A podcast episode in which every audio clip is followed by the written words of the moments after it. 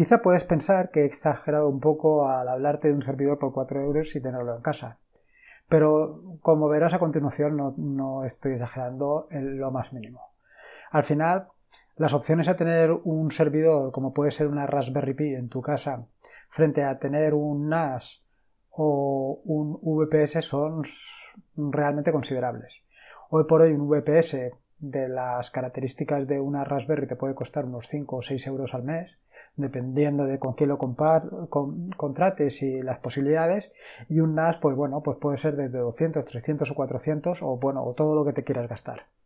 Mientras que una Raspberry, bueno, pues inicialmente te puede gastar pues todo lo necesario, es decir, el, eh, convertidor, la caja, los ventiladores, si la quieres tener ventilada, en fin, todos, todos los chismes y toda la parafernalia que rodean a la, a la Raspberry que ya comenté en uno de los artículos de un tutorial que escribí sobre Raspberry.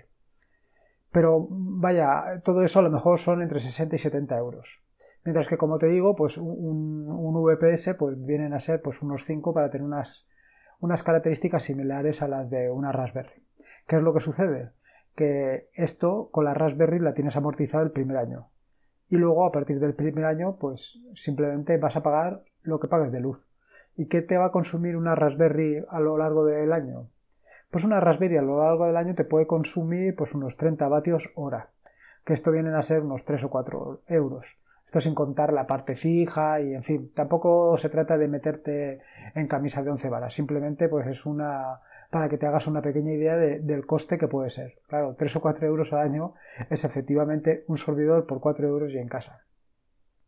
Pero claro, ahora te plantearás, bueno, bien, ¿y qué hago yo con este servidor? Porque evidentemente si yo tengo un VPS, pues siempre puedes puedo acceder desde el exterior, desde cualquier sitio, a mi VPS y, por ejemplo, allí instalar un servidor de páginas web.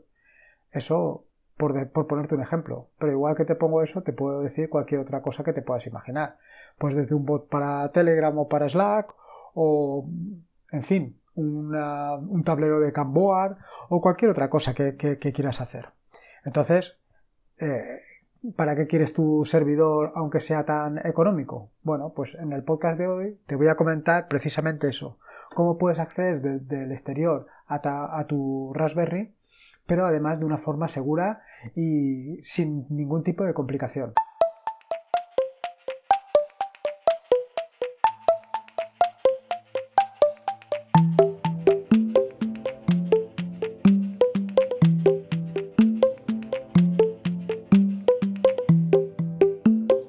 Soy Lorenzo y esto es Atareado.es versión podcast. Este es el vigésimo cuarto episodio del podcast, un podcast sobre GNU Linux, Android y software libre.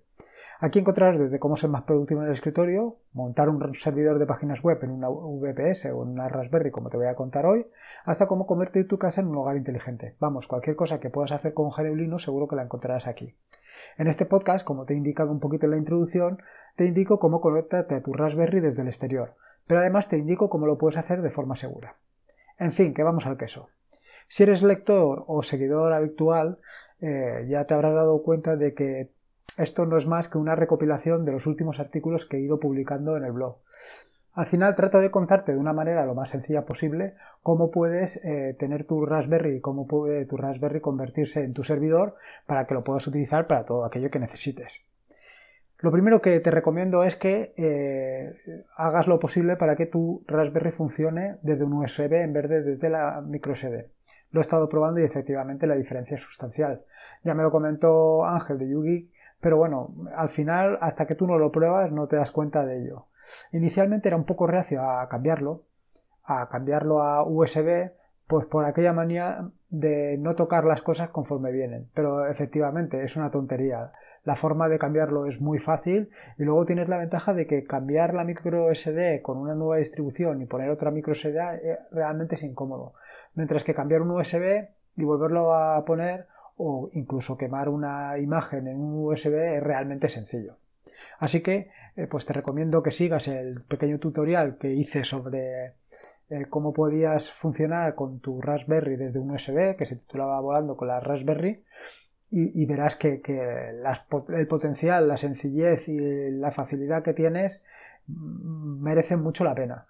Yo la verdad es que desde entonces eh, la cantidad de distribuciones que he ido probando ha aumentado considerablemente simplemente porque me resulta muy cómodo pues cambiar de una a otra. Una vez ya tenemos nuestra Raspberry funcionando desde USB y nos aseguramos de que aquello vuela, eh, vamos a lo siguiente, que es conseguir que la Raspberry hacerla funcionar directamente desde, SSH y vía Wi-Fi. Vale, seguro que dirás, bueno, pero esto ya lo hago. Ya, pero se trata de que desde la primera eh, vez que inicia la Raspberry ya funcione con eh, vía SSH y vía Wi-Fi. Yo hasta ahora siempre había tenido que conectar eh, a la Raspberry mediante un RJ45 más, una, eh, más un teclado más una pantalla para poder realizar la configuración. Sin embargo, no es necesario hacer nada de todo esto. Es mucho más sencillo de lo que nos planteamos. Simplemente eh, lo que tienes que hacer es seguir unos sencillos pasos que te permitirán, primero, poder conectarte directamente vía SSH a la Raspberry desde el principio y el segundo es poderlo hacer vía Wi-Fi. Puedes optar por eh, olvidar la parte de vía Wi-Fi y conectar un cable RJ45 directamente y ya te conectas vía SSH. Pero bueno, yo te recomiendo que lo hagas, eh, eh, que sigas los dos pasos, es decir, que conectes vía SSH y que lo hagas vía Wi-Fi. El primero de los pasos para acceder vía SSH y Wi-Fi a tu Raspberry es que una vez has quemado la imagen con Raspbian, y supongo que funcionará con cualquier otra distribución, lo único que tienes que hacer es eh, conectar de nuevo el USB o el micro SD, depende de lo que, cómo lo quieras iniciar tu Raspberry, a tu ordenador. Desde allí montas las dos particiones, una partición que se llama boot y otra partición que se llama eh, rootfs y accedes a ellas. En la partición boot lo único que tienes que hacer es eh, crear un archivo que se llame SSH pero sin ningún contenido. Esto es realmente sencillo, vaya.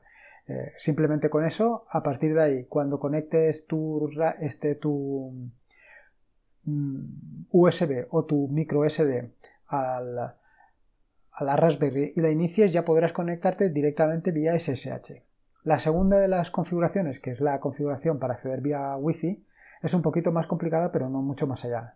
Entras dentro de la otra partición, de la partición rootfs, vas al directorio etc vpa supplicant y ahí tienes que editar el archivo que hay en su interior, que se llama vpasupplicant.conf. Y tienes que seguir unos sencillos pasos que te indico en, en, el, eh, post o en el artículo que, he comentado y que está en las notas del programa. Tan sencillo como esto. Una vez hecho estos dos pasos tan, tan sencillos y, simples, lo único que tienes que hacer es eh, conectar tu micro SD o tu USB a la Raspberry, iniciar la Raspberry y transcurridos unos segundos o medio minuto, no sé, lo, el tiempo que tarde la Raspberry en ponerse en marcha, eh, ya puedes acceder directamente. Eh, sencillo, pero increíblemente sencillo. Te preguntarás, bueno, ¿y con qué usuario accedo? Pues muy sencillo, con pi y contraseña Raspberry. Ya está. A partir de ahí ya lo tienes todo hecho ni tienes que conectar la pantalla, ni tienes que conectar el teclado, ni tienes que conectar un cable RJ45. Sencillo, práctico y útil. Yo te puedo asegurar que desde que lo he hecho, ya te lo he comentado antes, la verdad es que eh, ya he probado varias distribuciones y es que es súper cómodo, súper cómodo. El siguiente de los pasos es poder conectarte desde el exterior a tu servidor por 4 euros. Para esto tienes que hacer dos cosas. La primera de las cosas es que eh, redirigir el tráfico desde tu router hasta la Raspberry.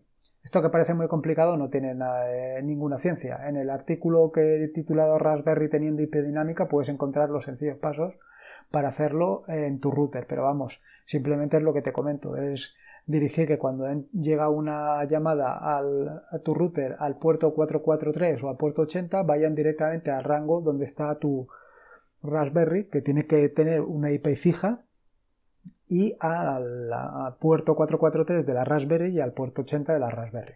Vale, con esto ya tenemos redirigido todas las llamadas desde el router hasta tu, hasta Raspberry. Pero, ¿y cómo llegas a tu router? Claro, normalmente todos los servidores o los proveedores de Internet actualmente en España, y supongo que pasará en gran parte de Latinoamérica, eh, lo que hacen es servir una IP dinámica. ¿Qué es esto de la IP dinámica? Bueno, pues simplemente que la IP de tu casa pues va variando, eh, o la IP de tu conexión en el trabajo, donde sea, va variando con el tiempo. Es decir, a lo mejor tienes la misma IP una semana o dos semanas o dos o tres días, eso dependerá de tu proveedor. ¿Qué ventaja tiene esto? Pues evidentemente la privacidad.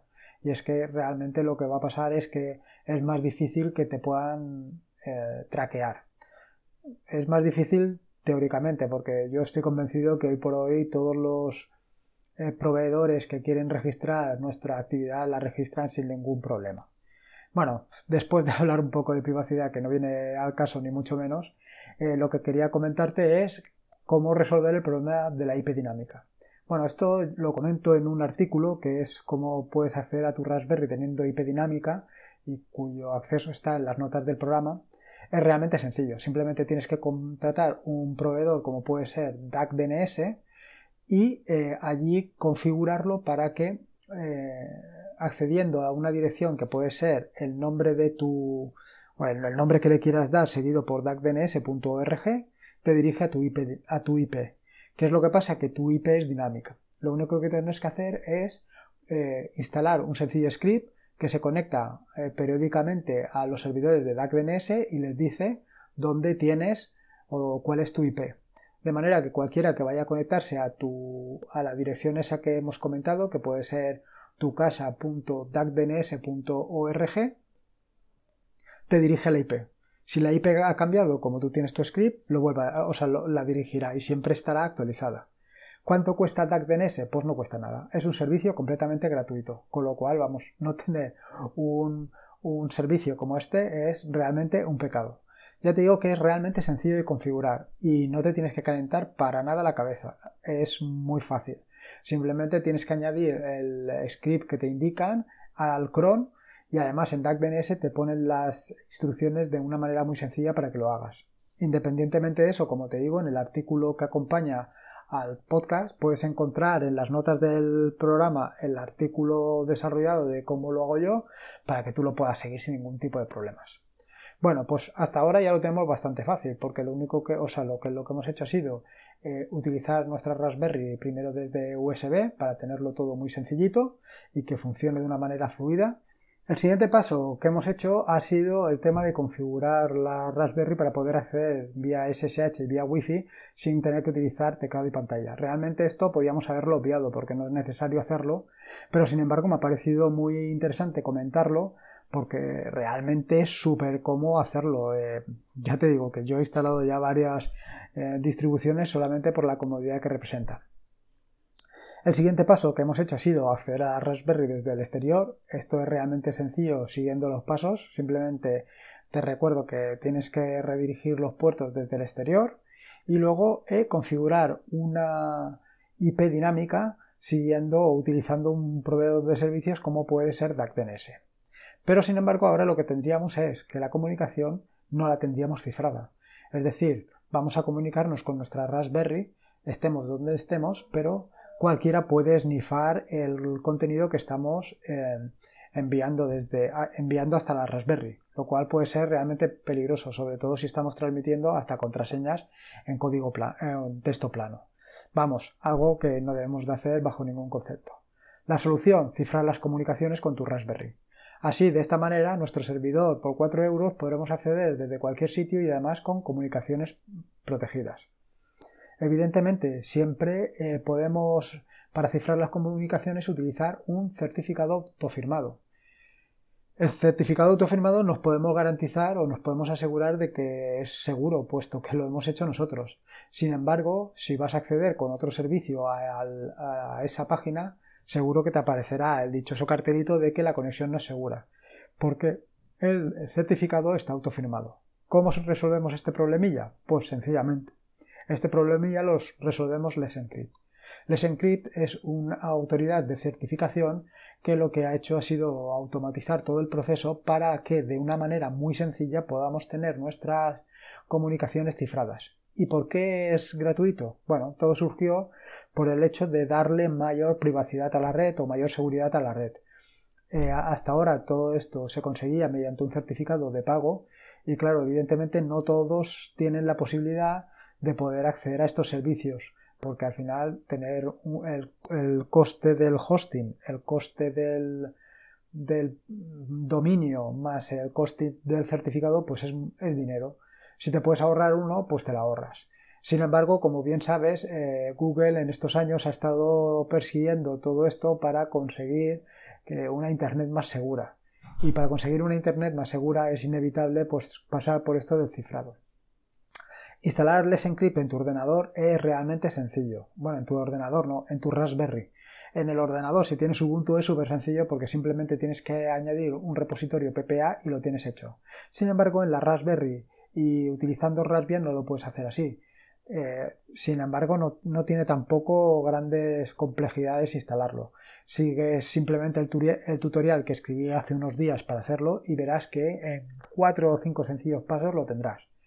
¿Qué problema tiene el certificado del Encrypt de, eh, a la hora de utilizarlo? Bueno, pues que solamente tiene una duración de 90 días, es decir, que cada 90 días tienes que renovarlo.